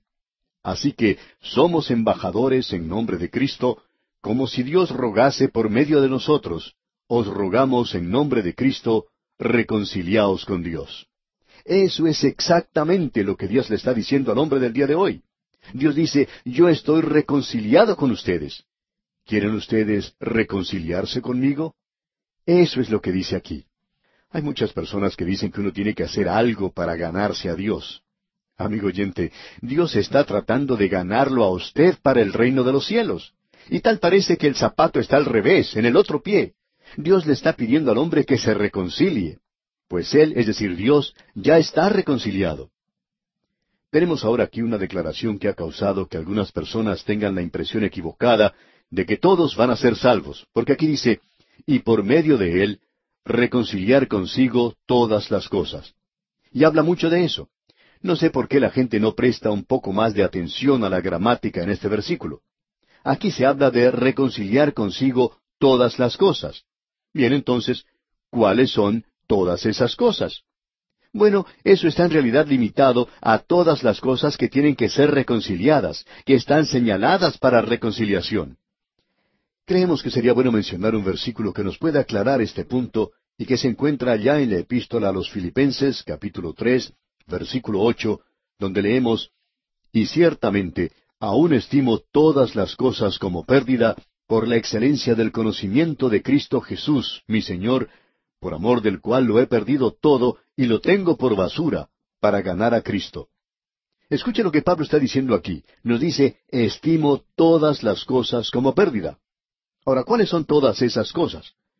¿Quiere decir acaso todas las cosas en este mundo? No, amigo oyente. Estimo todas las cosas que él tenía que perder. Y él ya había mencionado las cosas positivas que él tenía en su vida, como la vida religiosa que él había tenido. Él ya había mencionado todo esto. Y esas son todas esas cosas a las que él se refiere. Pablo no podía perder algo que no tenía, por tanto, eran aquellas cosas que él podía perder. Pues bien, volviendo ahora a nuestro texto, ¿cuáles entonces son todas esas cosas? Son todas las cosas que él había señalado para ser reconciliadas. Ahora él dice aquí, y él limita eso, así las que están en la tierra como las que están en los cielos. Bueno, esta es otra declaración que nos llama mucho la atención. Le vamos a decir por qué. Porque aquí tenemos algo que es muy interesante. Él no dice las cosas que están debajo de la tierra. Hace unos momentos mencionamos la porción de la epístola a los Efesios capítulo uno versículo veintidós, donde dice que Dios sometió todas las cosas bajo sus pies. Dios le había puesto a él, a Cristo, como la cabeza sobre todas las cosas en la iglesia. Ahora, ¿cuáles son todas las cosas que serán? Bueno, allá en la epístola a los Filipenses, capítulo dos, versículo diez, dice que en el nombre de Jesús se doble toda rodilla de los que están en los cielos y en la tierra y debajo de la tierra. Bien, todo reconocerá el señorío de Jesucristo, pero eso no quiere decir que ellas van a ser reconciliadas porque él aquí en Colosenses capítulo uno versículo veinte menciona simplemente las cosas que están en la tierra como las que están en los cielos. No se menciona aquí las cosas debajo de la tierra. Amigo oyente, no escuche, no preste atención a las cosas que le van a decepcionar el día de hoy. Ese canto de sirena que le dice, bueno, todas las cosas van a resultar bien. Usted puede contar con Dios que Él va a ser dulce y bueno como si fuera una abuelita. Y no queremos ser irrespetuosos aquí, amigo oyente, pero dicen que Él va a ser bueno y dulce con todos y que uno puede contar con eso. Amigo oyente, no ponga su confianza en eso, porque las cosas que van a ser reconciliadas son las cosas que están en el cielo y en la tierra, no debajo de la tierra. Las cosas debajo de la tierra van a tener que inclinarse ante Él, no van a ser reconciliadas con Él. Este es el lugar y esta es la vida donde nosotros debemos ser reconciliados con Dios. Como bien podemos darnos cuenta, este es un versículo tremendo. Ahora en el versículo 21, en este capítulo 1 de la epístola a los colosenses, leemos, Y a vosotros también, que erais en otro tiempo extraños y enemigos en vuestra mente, haciendo malas obras, ahora os ha reconciliado Dios no espera hasta que nosotros prometamos lavarnos bien la cara, ponernos nuestra ropa dominguera e ir a la escuela dominical antes de haber decidido hacer eso. Lo hizo cuando usted y yo, amigo oyente, aún estábamos en rebelión contra Él y haciendo obras malas. Entonces fue cuando nos reconcilió a sí mismo. Nadie puede decir hoy, yo estoy perdido porque Dios no ha hecho una provisión adecuada para mí. Usted está perdido, amigo oyente, porque usted quiere perderse. Usted está perdido porque usted está en rebelión contra Dios. Luego el apóstol Pablo menciona algo aquí que es muy interesante y que nosotros queremos enfatizar. Leamos otra vez este versículo 21. Y a vosotros también, que erais en otro tiempo extraños y enemigos en vuestra mente, haciendo malas obras, ahora os ha reconciliado. Esta frase aquí de enemigos en vuestra mente nos recuerda que existe una separación mental de Dios, así como también una separación moral. Hay muchas personas que opinan que uno está perdido porque uno salió y se emborrachó. Amigo oyente, esa no es la razón por la cual una persona está perdida. Usted está perdido porque su mente está separada de Dios hoy. Esa es la razón por la cual uno está perdido. Y eso, creemos nosotros, nos explica ese feroz antagonismo contra Dios de parte de aquellos llamados intelectuales. Existe un odio tremendo contra Dios, y esto es algo que uno no se da cuenta sino hasta cuando se predica el Evangelio a ciertos grupos. Cuando usted predica el Evangelio a cierta clase de gente, puede observar en sus ojos el odio tremendo que ellos tienen contra el Señor Jesucristo y contra lo maravilloso que Él es, y lo que hace para salvarlos es una separación que existe en la mente y en el corazón del hombre el día de hoy. Siguiendo ahora adelante, podemos notar lo que dice aquí el versículo 22. Leamos. En su cuerpo de carne, por medio de la muerte, para presentaros santos y sin mancha e irreprensibles delante de Él. Ahora, en su cuerpo de carne, creemos que es una declaración específica que Cristo sufrió no simplemente en apariencia, sino que sufrió en un cuerpo verdadero, porque esa era una de las herejías del gnosticismo de aquel día. Prestemos atención a lo que aquí se dice acerca de ser sin mancha. Este era uno de los requisitos para un animal que iba a ser sacrificado. Y Él es capaz de presentarnos sin mancha. ¿Por qué? ¿Porque lo somos? No, amigo oyente, sino porque Él ocupó nuestro lugar. Usted y yo no podemos presentar perfección ante Dios, y Dios no puede aceptar nada que no sea perfecto. Por tanto, Él no puede salvarnos por nuestras obras o por nuestro carácter. Simplemente no podemos alcanzar esa perfección. Luego tenemos esa palabra irreprensibles. Y eso significa que no se nos puede acusar, no se nos puede culpar de nada. Es decir, que Dios es quien justifica. Y si Dios es quien justifica, entonces, ¿quién nos va a acusar? Él es el que nos ha limpiado. Y cuán maravilloso es esto, amigo oyente. Luego en la primera parte del versículo 23 se nos dice, si en verdad permanecéis fundados y firmes en la fe. Este no es una cláusula condicional que se encuentra aquí y que se basa en el futuro. Él no está hablando de eso. Ese es el sí que hemos visto antes y que el apóstol Pablo acostumbra usar. Este es el sí de un argumento. Esto no es algo que será si alguna otra cosa es, sino que es el sí de un argumento, y este sí del argumento, creemos, debe ser mirado de la siguiente manera, que no tiene referencia al futuro. No es algo que será si alguna otra cosa es, sino que es algo que fue si alguna otra cosa es. Es decir, si usted hoy es un hijo de Dios. Y eso es lo que Él quiere señalar aquí. Si usted es un hijo de Dios, va a continuar en la fe, permanecerá fundado y firme. Y como dice el versículo 23 a continuación, y sin moveros de la esperanza del Evangelio que habéis oído. Usted no será movido si usted es un hijo de Dios en este instante.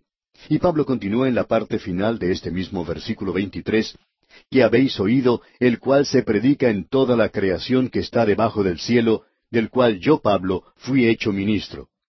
A Pablo siempre le gusta mirar hacia el pasado y destacar este glorioso privilegio que él tenía de ser un ministro de Jesucristo. Y amigo oyente, consideramos eso como el honor más grande que se le pueda dar a una persona. Y cada día le damos gracias a Dios por el privilegio que nos ha dado de presentar su palabra. No creemos que exista algo igual o superior a esto. Llegamos ahora al versículo 24, donde se trata la obra subjetiva de Cristo por los santos. Y esta es otra división que comprende los versículos 24 al 29. Con estos versículos se finaliza este primer capítulo.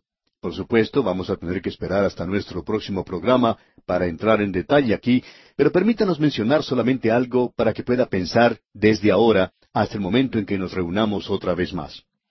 Pablo dice aquí en el versículo 24 de este capítulo uno de su epístola a los Colosenses, Ahora me gozo en lo que padezco por vosotros, y cumplo en mi carne lo que falta de las aflicciones de Cristo por su cuerpo, que es la Iglesia.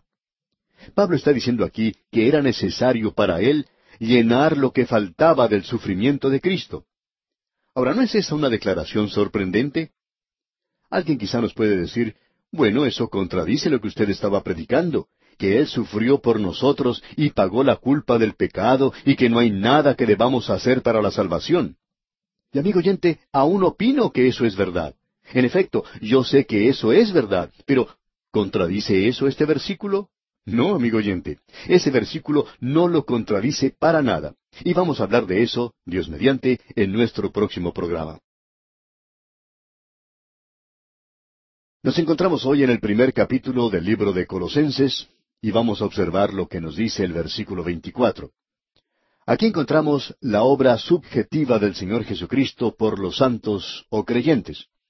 Destacamos esto en nuestro programa anterior porque aquí parecería que Pablo está diciendo que Cristo no sufrió lo suficiente y que era necesario de parte de él sufrir para completar el sufrimiento de Cristo.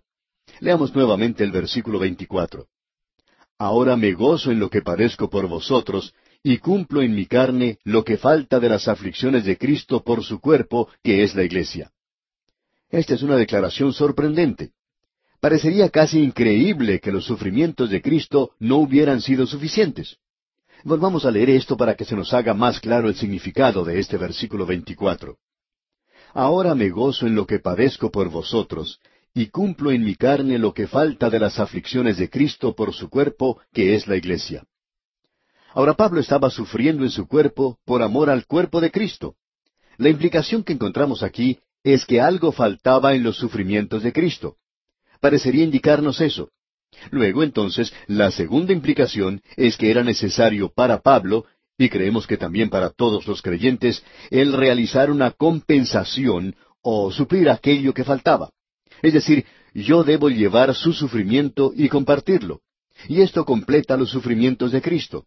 Ahora eso es algo realmente alarmante porque esta es una epístola, la cual, como ya hemos mencionado anteriormente, nos revela la plenitud de Cristo, porque en Él habita corporalmente toda la plenitud o el pléroma de la deidad. Cuán maravilloso es que todo tiene como centro al Señor Jesucristo. En nuestro programa anterior vimos que para que en todo tenga la preeminencia, y sin embargo, aquí parecería que aún falta algo por hacer. De paso, digamos que Pablo escribió esto desde la prisión, y él dice, yo he cumplido con todo esto. Usted recordará que el Señor Jesucristo le dijo dos cosas a Ananías, explicando las razones por las cuales él había salvado a Pablo y cómo lo iba a utilizar. En primer lugar, él dice, Instrumento escogido me es este para llevar mi nombre en presencia de los gentiles. Y en segundo lugar, dijo, Yo le mostraré cuánto le es necesario padecer por mi nombre. Y en la prisión es cuando Pablo escribe diciendo, he cumplido todo eso, ya lo he hecho. Ahora quisiéramos decir en este instante al comenzar este programa que podemos apreciar en este muy disputado versículo, y nos apresuramos a decirlo, que los sufrimientos de Pablo no proveen redención. No había ningún mérito en sus sufrimientos por los demás, o aun por sí mismo para su redención. Y Pablo tiene mucho cuidado en seleccionar las palabras apropiadas aquí.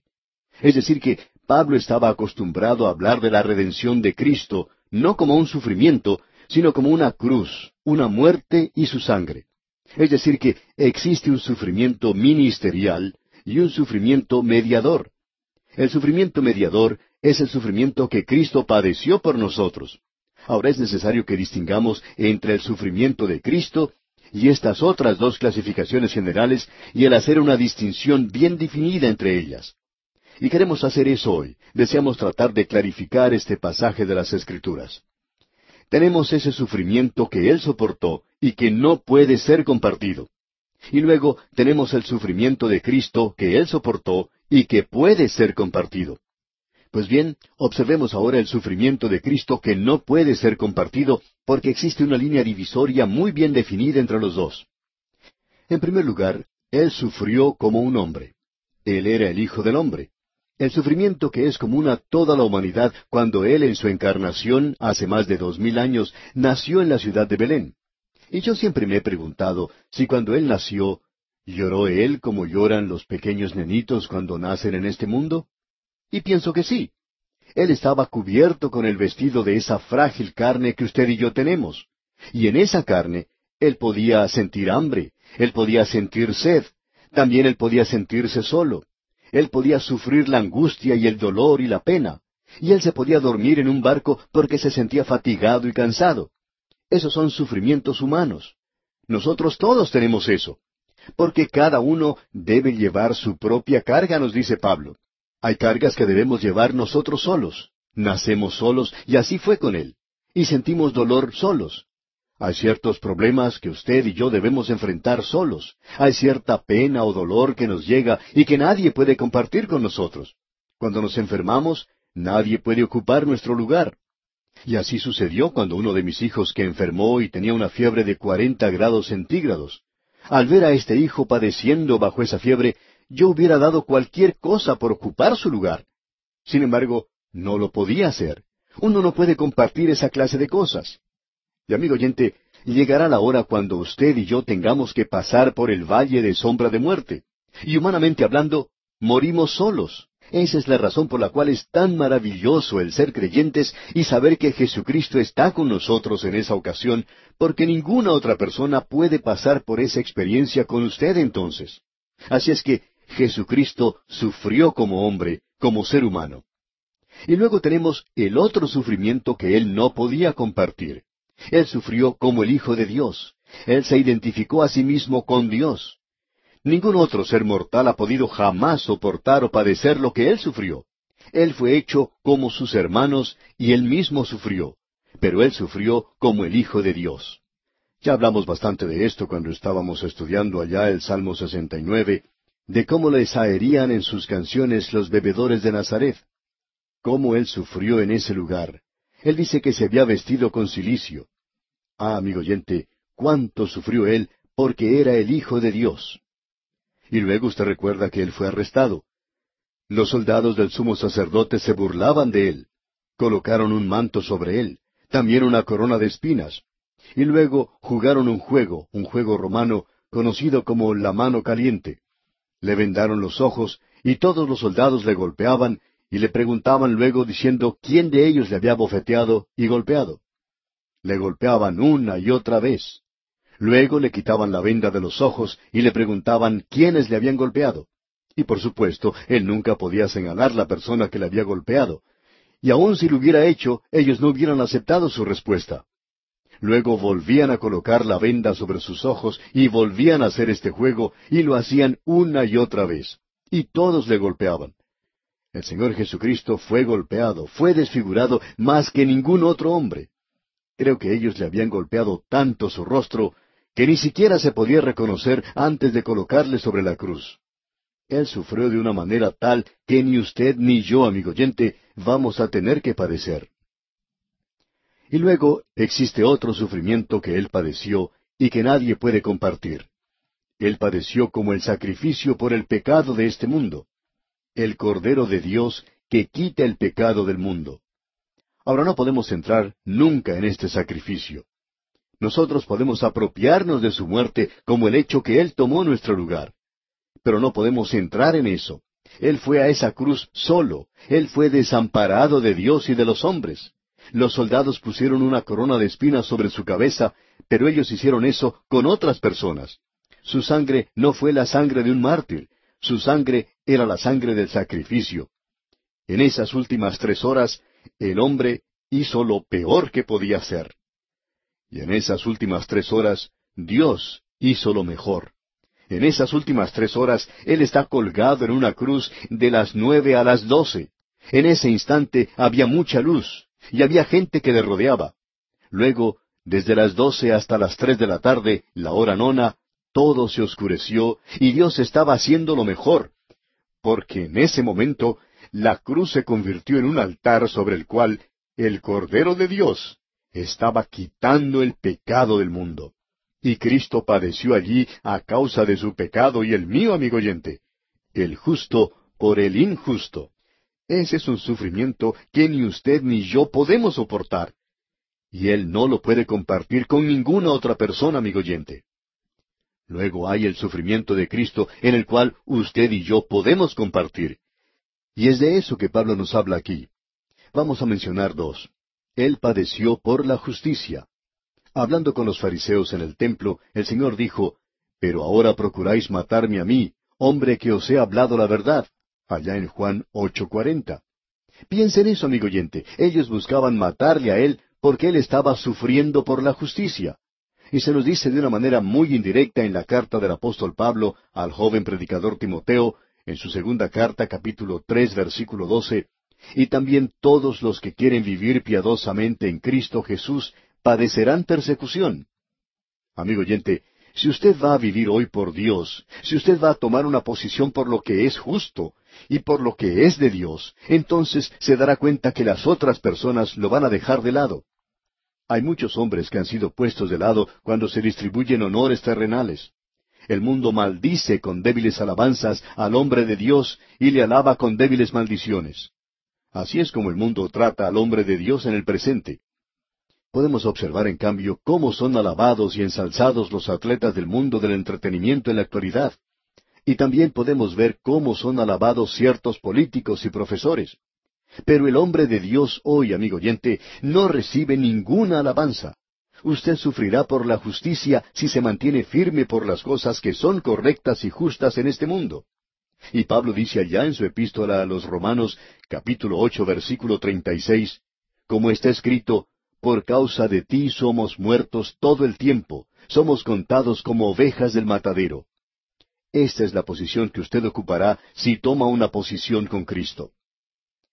Y luego, el segundo tipo de sufrimiento que podemos compartir es que sufriremos en la misma medida con la cual nos identificamos con Cristo.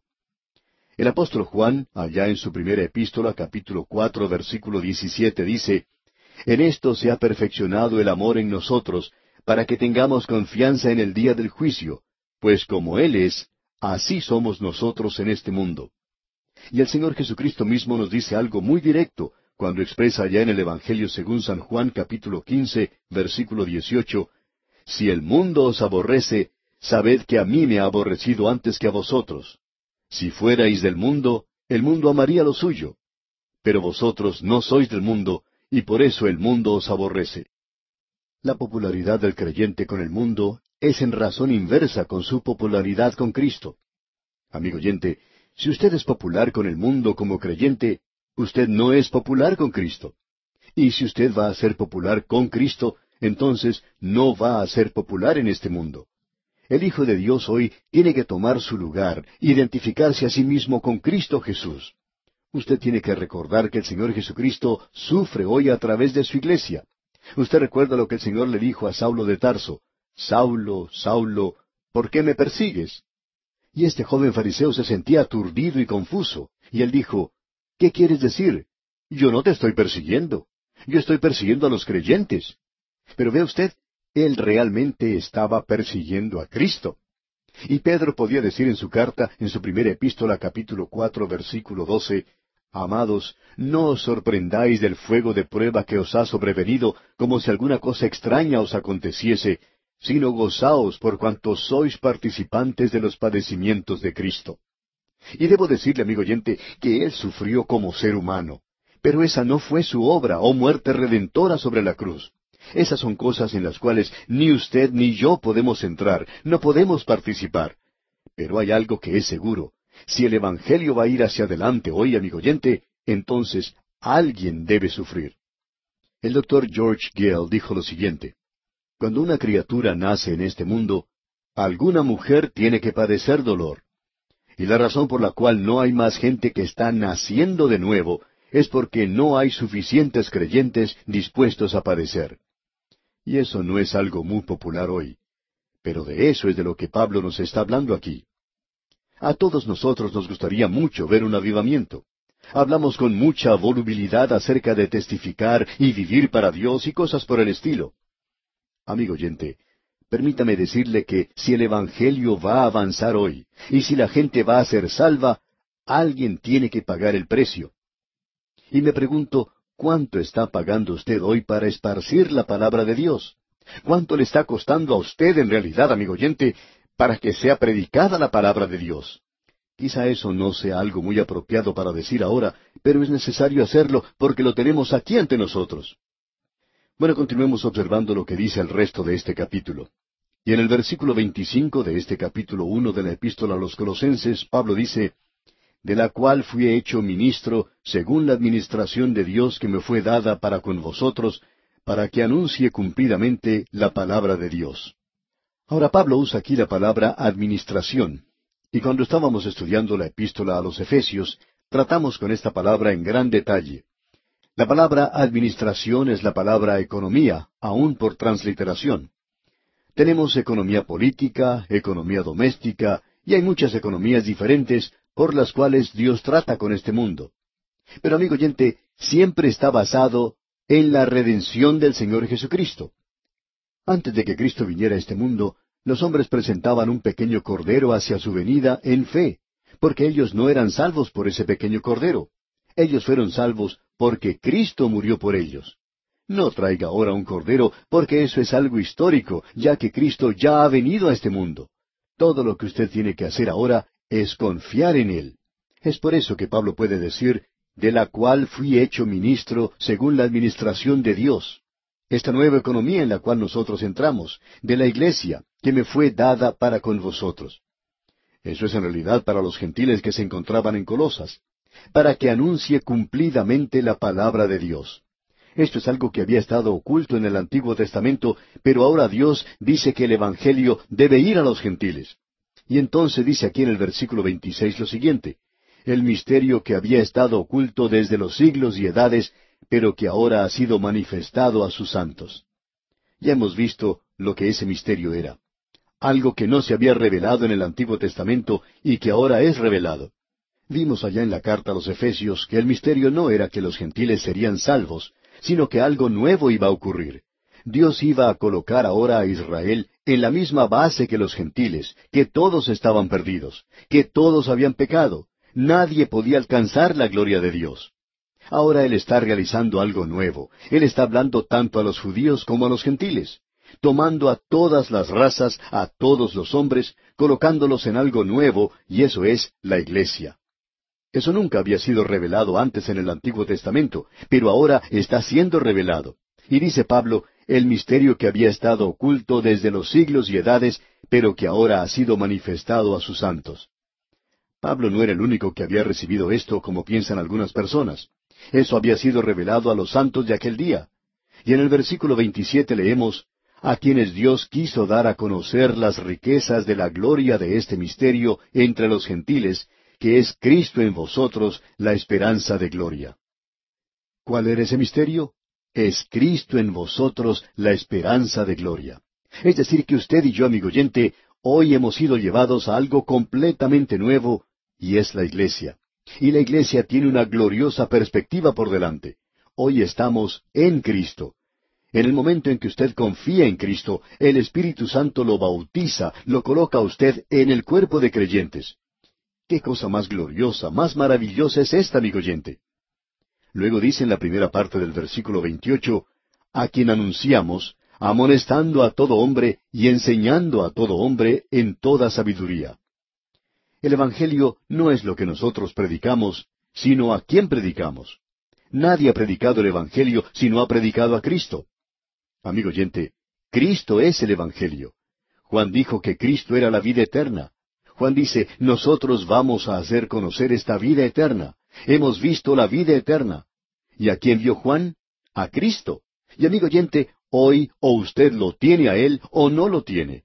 El Evangelio es Cristo mismo. Es lo que Él ha hecho por nosotros en su muerte, su resurrección y lo que hará por nosotros en el futuro. Leamos una vez más este versículo 28. A quien anunciamos, amonestando a todo hombre y enseñando a todo hombre en toda sabiduría, a fin de presentar perfecto en Cristo Jesús a todo hombre. Ahora también hay algo más. Tenemos que enseñar. Creemos que hay dos cosas que como ministros debemos hacer hoy. Debemos predicar el Evangelio. Nosotros no solo hemos sido llamados para ganar a los pecadores a Cristo, sino también para salvarlos de la ira que vendrá. Eso es maravilloso. Pero yo debo buscar hoy que los hombres y las mujeres se conviertan en miembros fieles de una iglesia, la iglesia local. Y esa es la razón por la cual creo que debemos apoyar a tantos pastores por muchos países en el día de hoy. Estamos tratando de ayudar a las iglesias. Y lo hacemos porque, si no lo hacemos, no cumpliríamos con nuestro ministerio. Porque nosotros no solo tenemos que predicar el Evangelio, sino que debemos edificar a la gente para que ellos puedan llegar a ser buenos miembros de la iglesia, para que lleguen a ser fieles a ese lugar, para que crezcan en la gracia, para que ellos puedan llegar a servir a Cristo en la asamblea local. Eso es, amigo oyente, algo realmente maravilloso. Y Pablo dice ahora en el versículo 29, para lo cual también trabajo, luchando según la potencia de Él, la cual actúa poderosamente en mí. Esto es algo que creemos es muy personal y maravilloso. Él dice, esto es lo que yo estoy tratando de hacer, lo que estoy buscando hacer. Y esta palabra, luchando, quiere decir agonizando, según la potencia de Él, la cual actúa poderosamente en mí. Y ese debería ser el deseo de cada uno de nosotros que estamos trabajando por Cristo hoy, que Él obre poderosamente en nosotros, haciendo dos cosas, anunciando la palabra de Dios, el Evangelio, para que la gente sea salva, salva de la ira que vendrá, y luego para edificarlos en la fe.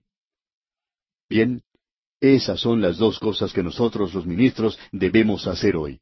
Esas son las dos cosas que la iglesia tiene que hacer hoy, y es algo muy importante.